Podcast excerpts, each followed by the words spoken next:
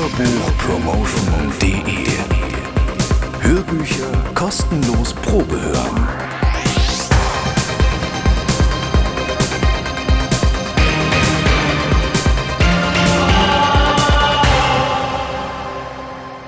Hallo und wirklich herzlich willkommen zu einer weiteren Ausgabe von Hörbuchpromotion.de. Schön, dass ihr wieder dabei seid. Heute gibt es für euch endlich den letzten Teil der ersten CD von Ein komplizierter Akt der Liebe. Entschuldigt bitte, dass es dieses Mal etwas länger gedauert hat, aber ich bin im Januar zum ersten Mal Papa geworden und man möchte echt nicht glauben, was ein so kleiner, süßer Frosch an Zeit kosten kann. Es ist echt unglaublich. Aber jetzt zurück zum Hörbuch. Carla von der Buchkolumne konnte sich auch dieses Mal wieder das Hörbuch ganz anhören und hier ist ihre ganz persönliche Meinung. Ein Hallo an die Hörer von Hörbuch Promotion und ich hoffe, ihr seid jetzt schon mittendrin im Roman Ein komplizierter Akt der Liebe von Miriam Töws. Gesprochen wird das Buch hier von Katrin Fröhlich. Die durfte ich sogar mal selbst bei einer Hörbuchaufnahme treffen. Ich finde sie sehr toll. Sie ist professionelle Sprecherin und das hört man auch. Unter anderem ist sie auch die deutsche Synchronstimme von Gwyneth Paltrow und Cameron Diaz. Und sie ist auch die kleine Schwester des ebenfalls sehr bekannten und erfolgreichen Sprechers Andreas Fröhlich. Nur mal so als kleine Hintergrundinfo. Katrin Fröhlich spricht hier als 16-jährige Nomi. Nomi ist die jüngste Tochter in einer Mennonitenfamilie, irgendwo in New York, und zwar nicht das große aufregende New York, sondern eine unglaublich kleine und sehr langweilige Gemeinde im tiefsten Kanada. Langweilig schon mal grundsätzlich für einen Teenager. Ich glaube, wir können uns da ein bisschen noch reinfühlen aus unserer eigenen Zeit. Aber das sind eben auch noch diese furchtbaren Grundsätze der Mennoniten. Durchgesetzt werden sie von Nomis Onkel, dem Pfarrer, auch genannt die Stimme, mit strenger Hand. Und spätestens beim wöchentlichen Gottesdienst werden einem da also die aktuellsten Regelvorschläge und Richtlinien eingetrichtert. Zustände wie bei uns vielleicht höchstens vor 200 oder 300 Jahren. Wer dies hinterfragt oder gar Widerstand entwickelt, wird ausgeschlossen. Und auch Nomis Schwester und ihre Mutter verschwinden eines Tages dann aus der Gemeinde, spurlos, ohne eine Nachricht. Nomi und damit auch der Hörer erfährt erst Stück für Stück, was genau passiert ist und fiebert so dann dem Ende der insgesamt acht Stunden entgegen. Zugegeben. Am Anfang fand ich die Geschichte ein bisschen langweilig. Und erst mit der Zeit wurde mir dann klar, dass hier hinter Berichten aus der Jugendzeit auch eine wirklich sehr ernsthafte und auch tragische Familienerzählung wartet. Mit viel Humor berichtet die Autorin Miriam Töfs damit dann auch ein bisschen aus ihrer eigenen Zeit, denn auch sie wächst bei den Mennoniten auf und dadurch ist die Geschichte natürlich, aber auch leider umso glaubhafter.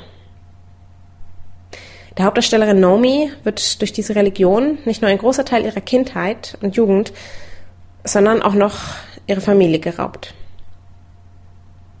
Ein komplizierter Akt der Liebe. Ein Roman, der zum Nachdenken bringt, aber auch zum Schmunzeln und zum Erinnern an die eigene Jugendzeit. Ich finde, sehr hörenswert umgesetzt von Sprechen Katrin Fröhlich und deswegen vier von fünf Sterne von mir für dieses Hörbuch. Danke, Carla. Und bis zum nächsten Hörbuch. Wer noch mehr von Carla und ihrer Buchkolumne hören möchte, klickt einfach auf www.buchkolumne.de. Wer sich jetzt also ein komplizierter Akt der Liebe doch noch ganz zu Ende anhören möchte, klickt bei mir rein www.hörbuchpromotion.de. Dort findet ihr Kauf- und Downloadangebote ab unter 10 Euro für das Hörbuch mit 6 CDs und über 8 Stunden Hörvergnügen. Außerdem könnt ihr noch bis zum 15. April 2010 an dem Gewinnspiel teilnehmen. Verlost werden drei Exemplare. Hinterlasst einfach einen Kommentar auf hörbuchpromotion.de, iTunes oder auf potster.de und ihr seid dabei. Der Rechtsweg ist natürlich ausgeschlossen. So, das war's dann auch schon wieder von mir. Nächstes Mal gibt es neues Hörfutter von dem kleinen, aber sehr feinen Hörbuchverlag Musica Legenda. Es wird etwas gruselig, ihr könnt echt gespannt sein. Besucht mich doch mal auf Facebook oder folgt mir auf Twitter. Dort bekommt ihr immer die neuesten Nachrichten und Infos rund um Hörbücher oder Hörspiele. Die Links dazu findet ihr auf der Homepage. Jetzt wünsche ich euch aber erstmal noch viel Spaß mit dem letzten Teil der Hörbuchpromotion zu Ein komplizierter Akt der Liebe. Bis bald. Tschüss, ciao, servus, euer Tom Klenner.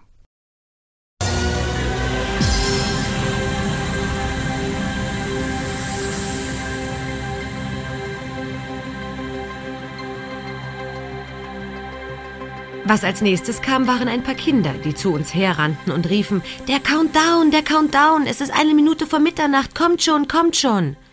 Also standen Travis und ich auf und gingen rüber, wo ein paar Leute so taten, als würden sie diesen Typen Kurt, besser bekannt unter dem Namen Heavy Metal, ins Feuer werfen, als Brandopfer für den Teufel, und ein paar andere, die rosa Rüschen Girls, wie üblich laut und betrunken, mit dem Rückwärtszählen anfingen. Alle redeten mit einem schottischen Akzent, Janine gab mir ein Chillem, und als ich gerade ganz tief daran zog, kriegte ich von dem strampelnden Kurt einen Tritt ins Gesicht, der mir die Pfeife in den Gaumen rammte, so dass mir die Tränen in die Augen schossen. Und Travis legte mir den Arm um die Schultern und wünschte mir ein gutes neues Jahr. Und ich flüsterte ihm zu, dir auch, schluckte dabei aber schon kräftig Blut, und als sich Travis runterbeugte und mich küssen wollte, schüttelte ich ganz langsam den Kopf, allerdings nicht so deutlich, dass er es gemerkt hätte, und dann fiel ich in Ohnmacht. Hinterher erzählte mir Travis, ich wäre völlig lautlos in den Schnee gesunken, wie die Hühnerblutspritzer auf dem Jackson Pollock Bild meiner Mutter. Dazu taugt Schnee gut. Deswegen hat wahrscheinlich Menno I Love the Nightlife Simons diesen Ort ausgesucht, um auf das Reich Gottes zu warten, einen Ort, an dem wir lautlos umfallen können, ohne irgendwen zu stören. Als ich ein paar Stunden später auf der Ladefläche des Pickups von Travis Dad wieder zu mir kam, war ich mit einem Teppich zugedeckt und Travis saß im Schneidersitz an meinem Kopfende. Er hatte blaue Lippen und konnte kaum sprechen, sagte aber Verdammte Scheiße, Gott sei Dank, Himmelarsch, du lebst. So was Originelles hatte noch kein Mensch über mich gesagt, weshalb ich mich auf der Stelle in ihn verliebte. Als wir klein waren, half Trudy immer beim Babysitten im sogenannten Schreizimmer unter der Kirche. Und wir haben diese Fotos von uns dreien dort, wo mir auf dem einen Travis ins Gesicht latscht. Er ist vielleicht zwei, hat einen dicken Windelhintern und ich lag als Baby auf dem Boden und ihm offensichtlich im Weg. Mom stöpselte immer das Kabel am Lautsprecher aus, damit wir den Boss nicht predigen hörten, ihren Bruder, meinen Onkel Hans alias die Stimme. Als wir ein bisschen älter waren, brachte Tash dann ein Transistorradio mit, damit wir amerikanische Sender hören konnten, während wir meiner Mutter beim Kinderhüten halfen. Wir hatten viel Spaß beim Babysitten im Schreizimmer. Zum Beispiel konnten wir beobachten, wie meinem Vater auf der Männerseite der Kopf auf die Brust sank und wieder nach oben schnellte, während Dad sich bemühte, Onkel Hans Tiraden zu folgen.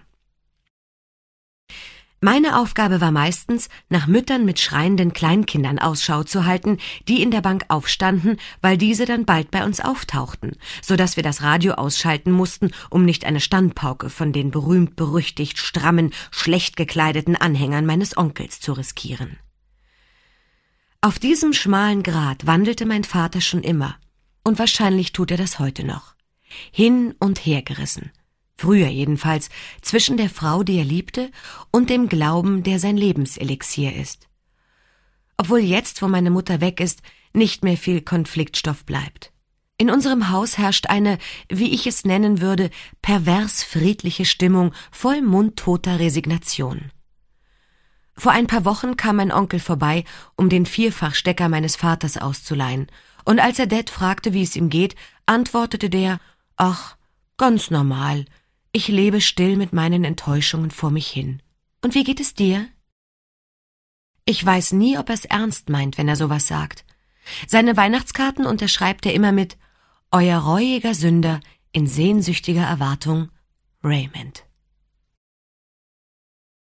Ray hat eine ungewöhnlich große Brille, fast eine Taucherbrille, als wäre er immer darauf gefasst, gleich ein bisschen schweißen oder sich vor einer Sonnenfinsternis schützen zu müssen. Wenn er mir zuzwinkert, muss ich an ferne Lichter der Großstadt denken. An den Mann von Atlantis oder an jemanden, der nach 30 Jahren Isolationshaft soeben aus einer unterirdischen Zelle gekrochen ist. Die Brille ist eckig und hat einen dicken grauen Rahmen, und er nimmt sie häufig ab, um darauf zu hauchen. Zwei kurze Haucher, einen auf jedes Glas. Dann reibt er sie mit einem Taschentuch ab und hält sie blinzelnd nach oben ins Licht, ob sie sauber ist. Er benutzt noch Stofftaschentücher, die er im Dreierpack bei Herrenbekleidung Schlitzking kauft. Wenn ich vor dem Waschen seine Taschen ausleere, habe ich immer Angst, eines zu finden. Wäschewaschen kann eine ausgesprochen faszinierende Tätigkeit sein. Andere Leute Taschen auszuleeren, auf Gerüche, Flecken und Gegenstände zu stoßen, hinterher die Kleider wieder zusammenzulegen, Schubladen aufzuziehen und alles wegzuräumen. Wenn mich das FBI bitten würde, den Kreml auszuspionieren, würde ich mich dort auf jeden Fall in der Wäscherei anstellen lassen. Da fängt das ganze Drama doch an. Die reinste Goldgrube für Informationen. Wie auch immer. Als ich gestern Abend nach Hause kam, saß Dad auf seinem gelben Gartenstuhl vor der Haustür und starrte hinaus auf den Highway. Seine Augen schimmerten hinter der Brille wie grüne Lifesaver-Bonbons. Wenn sie auf dem Grund eines Swimmingpools liegen würden, hätte man sofort danach getaucht. Manchmal sind seine Augen so schön, dass mir unheimlich wird. Dann muss er sie mir zuliebe schließen. Du bist ja noch auf, sagte ich. Wir müssen über Nomi reden, sagte er, und darüber, wo Nomi hin will. Ich starrte ebenfalls auf die Landstraße hinaus. Meinst du mich? fragte ich, worauf er mich verwirrt ansah. Ich tätschelte seinen Hinterkopf. Eine merkwürdige Geste. Er hob die Hand, legte sie auf meine, und dann hielten wir unsere beiden Hände an seinen Kopf nahe dem Ohr. Als wollten wir das Blut stillen, bis der Notarzt kommt. Nach einer Weile sagte ich, Nomi will jetzt ins Haus und er ließ meine Hand nicht sofort los. Wie in einem schlechten Stück, wo einer seinen Text vergessen hat. Einmal hat Ray etwas gebaut. Ein Tonnenhäuschen, hat er mir erklärt. Ein paar Wochen nachdem Trudy weg war, ging er in die Garage und fing einfach damit an. Es hat ihn ein paar Tage Arbeit gekostet, bis es fertig war. Ich habe damals meine gesamte Freizeit damit verbracht, im Wohnzimmer immer wieder dasselbe Stück zu hören. All My Love von Led Zeppelin, das hatte Trudy immer so gern gemacht. Und Ray sägte und hämmerte einstweilen in der Garage an seinem Tonnenhäuschen. Jeder von uns saß auf seiner einsamen Insel. Grandma hat mir mal erzählt, sie wäre nach dem Tod von Grandpa ganz ruhig gewesen. Ganz, ganz ruhig. Sie wusch sich, sie putzte das Haus, sie kochte und sie bedankte sich freundlich bei allen, die mit ihren Aufläufen und Beileidsbekundungen vorbeikamen. Und als sie dann eines Tages auf die Post ging, um Briefmarken für ihre Dankeskarten zu kaufen, meinte der Mann am Schalter, ihr fehlten zwei Cent. Da sie nicht mehr Geld dabei hatte, sagte er, tja, dann leider keine Briefmarken. Und sie meinte, sie käme doch jetzt seit 75 Jahren her. Er würde sie kennen, wüsste, wer sie ist, wo sie wohnt, wer ihre Kinder sind und wer ihre Enkel, an wen sie Briefe schickt, alles, ob sie ihm die zwei Cent nicht das nächste Mal geben könnte. Tut mir leid, nein, meinte er. Wenn er bei ihr eine Ausnahme machen würde, müsste er das bei jedem tun. Aber es fehlen doch nicht jedem zwei Cent, sagte Grandma. Nein, meinte er, kann ich nicht machen. Er wollte keinen Ärger kriegen. Und da ist Grandma ausgerastet.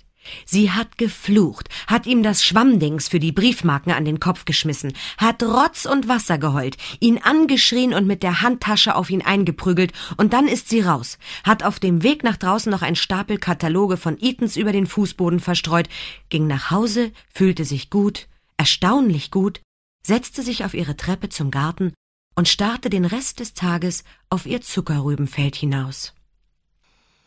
Mit einem Puls von um die 50 vermutlich, meinte sie. Niedriger denn je. Zu solchen Extremen ließen Ray und ich uns nicht hinreißen. Er baute sein Tonnenhäuschen und ich hörte Led Zeppelin. In uns sah es anders aus. Unsere Organe vertrockneten wahrscheinlich, bekamen Risse und wurden grau. Aber geschrien haben wir nicht. Schließlich kam der große Tag, an dem Ray sein Tonnenhäuschen enthüllte und auf meinem alten Leiterwagen an den Straßenrand zog. Am nächsten Morgen standen wir ganz früh auf, um zuzusehen, wie die Müllmänner die Tonnen aus dem Häuschen holen. Die würden Augen machen. Ray hatte das Häuschen in einer Art lila Mauve angestrichen und sogar ein Stück Kunstrasen hineingelegt. Ein quer angebrachtes Brett hielt die Tonnen schön an ihrem Platz, und dieses Brett hatte er dunkelrot gestrichen, mit Farbe, die von einem seiner früheren Schulprojekte übrig geblieben war. Super, Dad, sagte ich. Das ist ein phänomenales Tonnenhäuschen. Judy hatte sich immer gewünscht, dass er ein Tonnenhäuschen baut, meinte er, damit die Hunde und Katzen nicht dauernd die Säcke aufreißen und den Müll in unserem Vorgarten verstreuen. Oh, wie schön das wäre, zitierte er sie, wenn ich ein feines kleines Tonnenhäuschen mein eigen nennen könnte, bevor mein Hals Falten schlägt. Wir lachten. Das wäre wirklich ein astreines Tonnenhäuschen, sagte ich, auf dem neuesten Stand der Technik. Er hat sich mühsam die Tränen verbissen. Das habe ich gemerkt. Und dann hielten die Müllmänner das Tonnenhäuschen glatt für Müll, für ein buntes Chaos von Brettern, Nägeln und Kunstrasenresten und warfen das ganze Ding in ihren Wagen. Ich wollte rauslaufen und erklären, was sie da für einen Riesenfehler machen, aber Ray ließ mich nicht. Er fasste mich an der Schulter und sagte, Nein, nein, lass. Er schüttelte lächelnd den Kopf, und dann ging er in sein Zimmer und machte leise die Tür zu.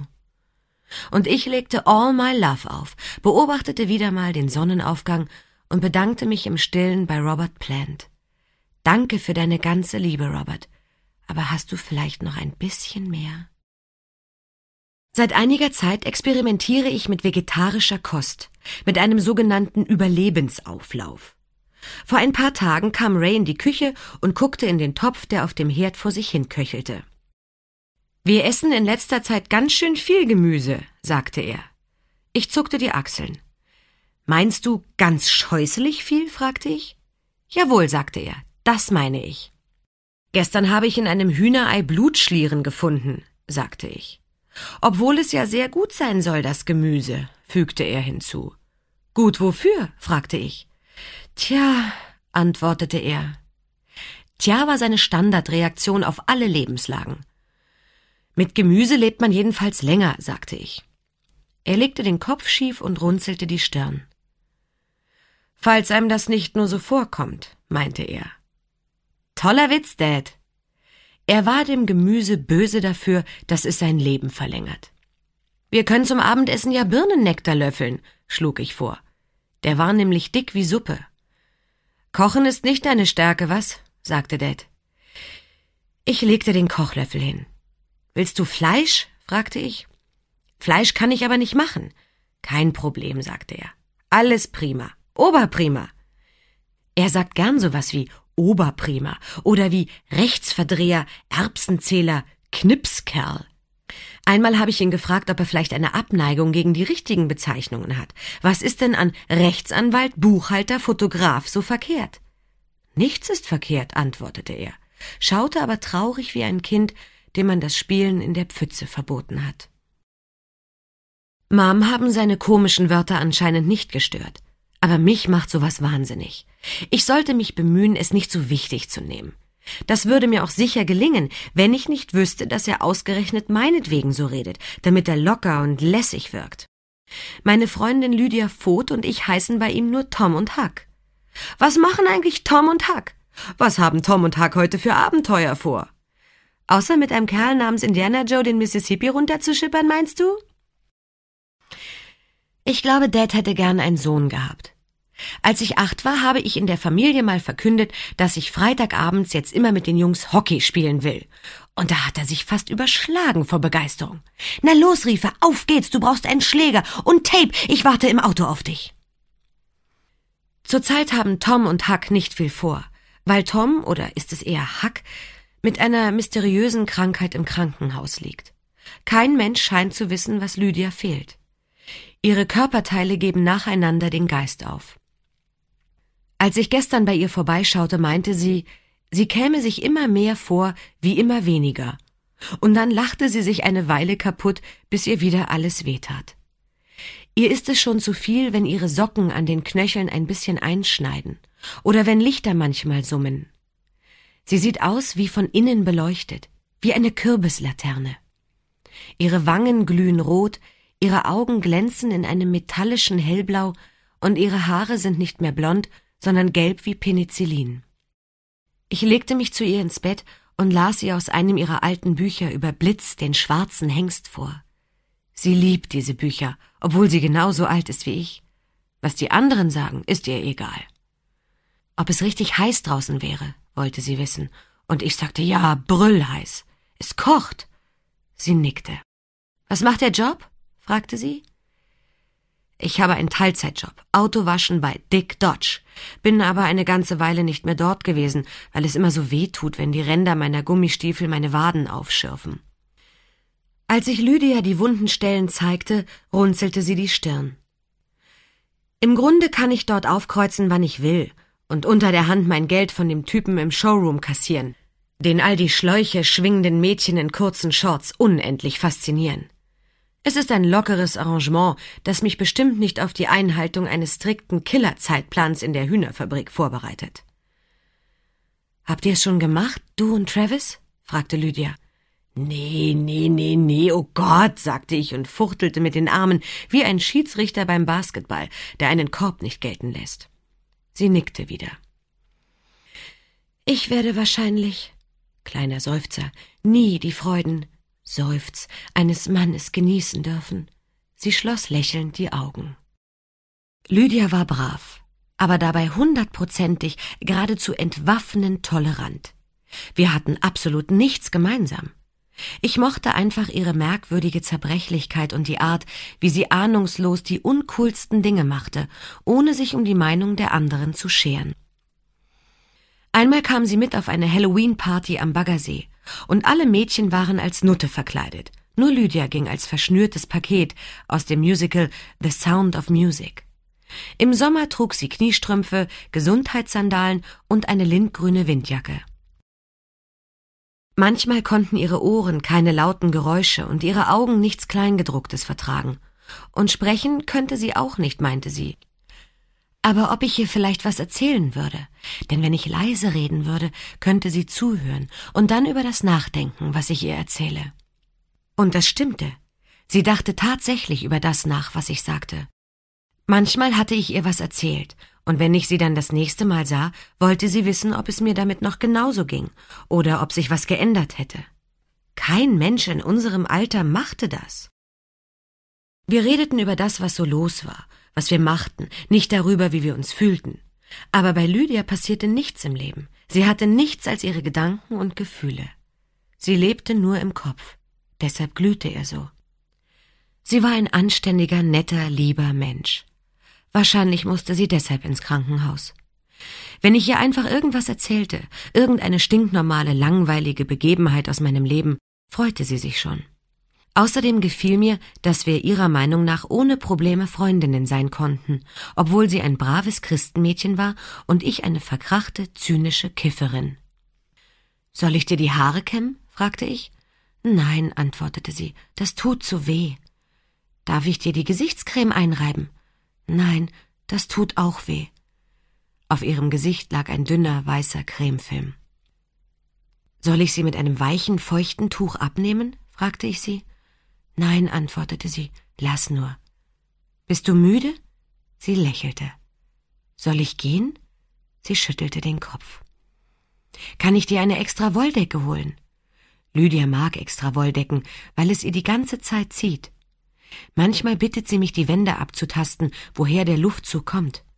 Wenn ich gerade viel Geduld habe, taste ich sämtliche Wände ab, tu so, als hätte ich den Luftzug gefunden und rücke ihr Bett so weit wie möglich weg von der entsprechenden Wand.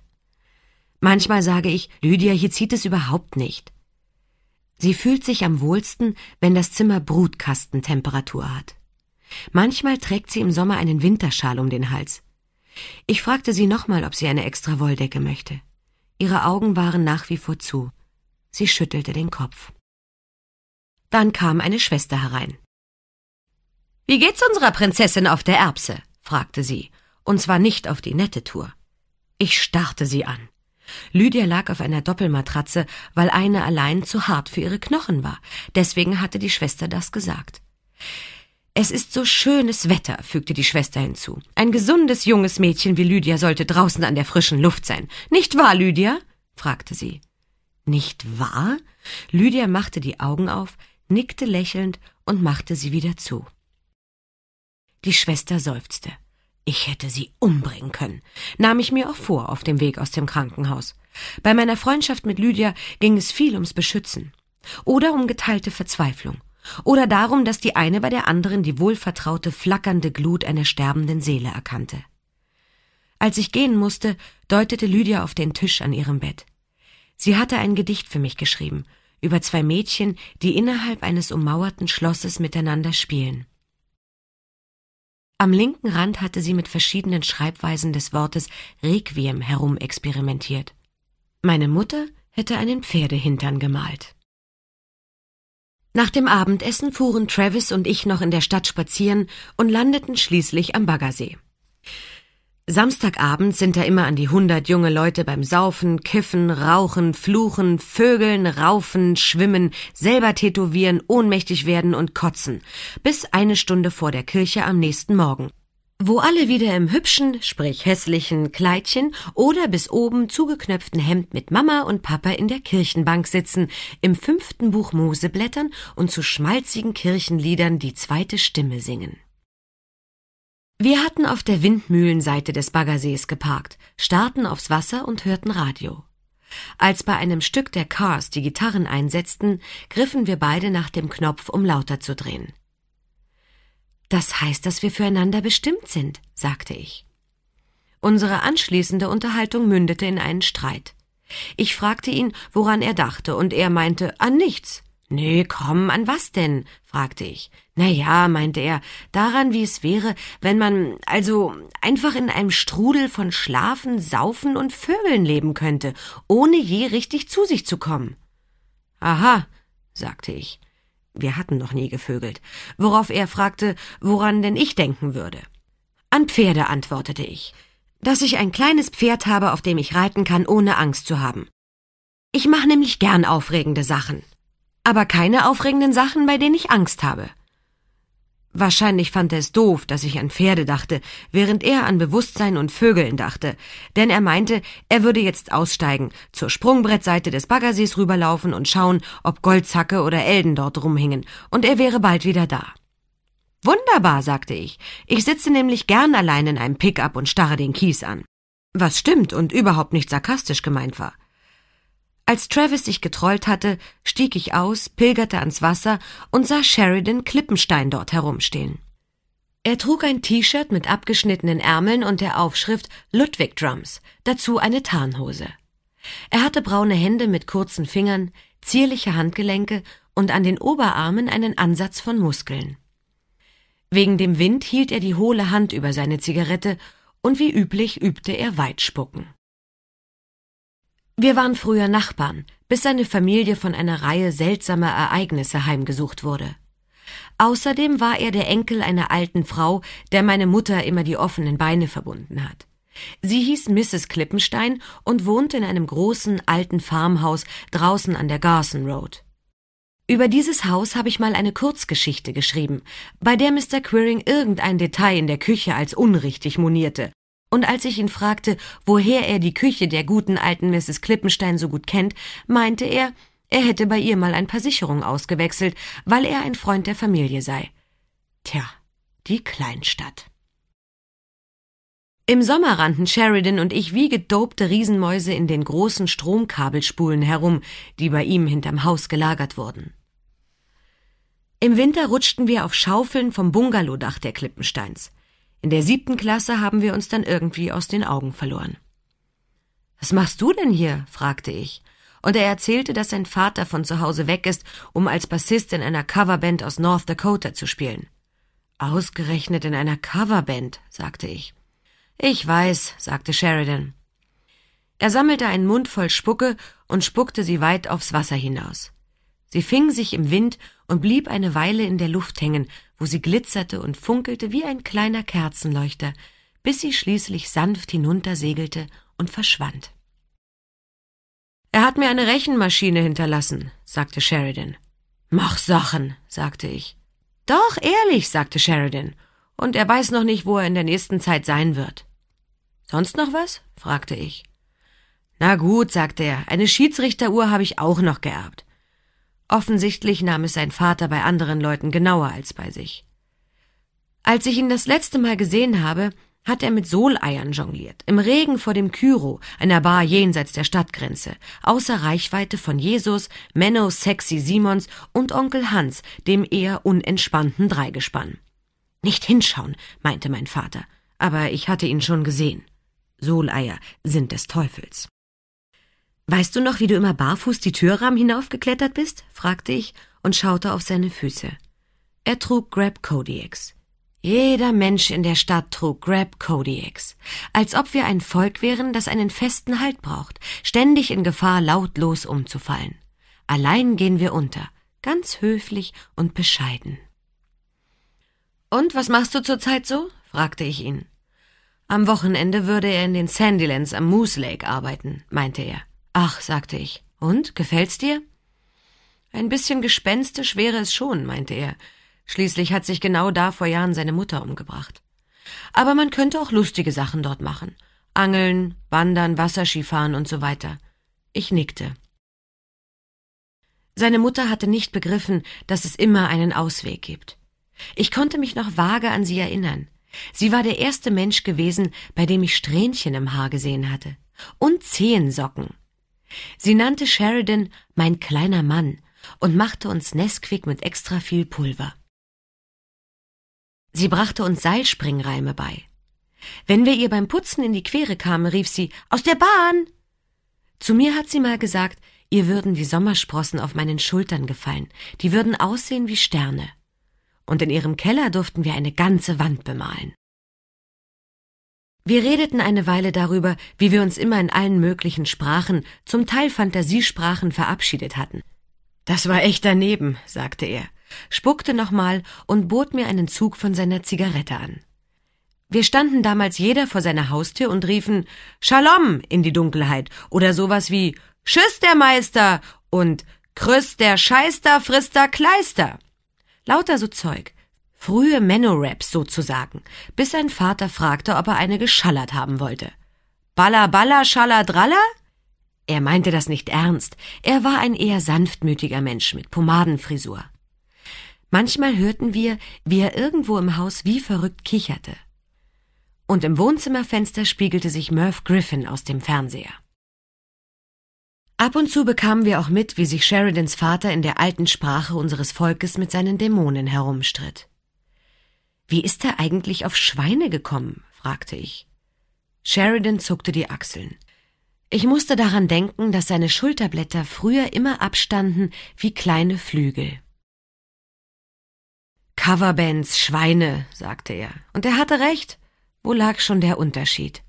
Sie hatten seinen Vater wegen irgendwas exkommuniziert, das wusste ich, aber darüber redeten wir nicht. Darüber redete niemand in der Stadt. Damals, vor Jahren, als es passierte, drehte Sheridans Mutter völlig durch. Sein Vater hätte anständigerweise die Stadt verlassen müssen, meinte Trudy zu Tash und mir. Das hätte seiner Mutter wenigstens erspart, so zu tun, als wäre er tot. Sie hatte ihn wirklich geliebt. Die beiden hatten eine Menge Spaß miteinander gehabt, solange er einigermaßen nüchtern war. Aber jetzt waren Sheridan und ich älter, starrten aufs Wasser und rauchten zusammen eine Zigarette. Ich hätte ihn in letzter Zeit gar nicht in der Schule gesehen, sagte ich, worauf er mir erklärte, dass sie ihm beim Werken eine ganze Flasche Holzlasur über den Kopf gekippt hätten, weil er eingeschlafen war, und dann, lackiert wie er war, hätte er nicht mehr die Energie aufgebracht, nochmal hinzugehen. Mir haben sie in Naturkunde in der siebten immer wieder mit einem Holzlineal auf die Finger geschlagen, erzählte ich ihm. In aller Öffentlichkeit, weil ich geschwätzt hatte, statt mich mit dem Phänomen der Stimmgabel zu beschäftigen. Wir redeten über unsere alten Sprüche wie Affenkacke, furztümlich und wurscht egal. Weißt du noch die B-Sprache? fragte ich ihn. Ja, meinte er, aber er könnte sich nicht mehr erinnern, wie sie geht. Wir redeten darüber, wie wir uns Desinfektionsmittel über die Blasen kippten, die wir uns beim Fangenspielen auf der Reckstange im Eschpark geholt hatten. Und wir redeten über den Quatsch, den wir in diese Reckstangen geritzt haben, zum Beispiel, wer wen auf immer und ewig liebt. Dann hörte ich, wie der Pickup-Motor ansprang, aus dem Radio kam wieder Musik, ein 10cc-Stück, irgendwas mit Sterben. Es hupte zweimal, und ich erklärte Sheridan, dass ich jetzt gehen müsste. Treffen wir uns doch alle fünf Jahre hier und erzählen uns, was so gelaufen ist, sagte er. Okay, machen wir, sagte ich und winkte zum Abschied. Du kannst es nicht abwarten, wie es weitergeht? Mehr davon und viele weitere Hörbücher zum Probehören, runterladen oder direkt bestellen gibt es auf www.hörbuchpromotion.de. Hörbücher kostenlos Probehören.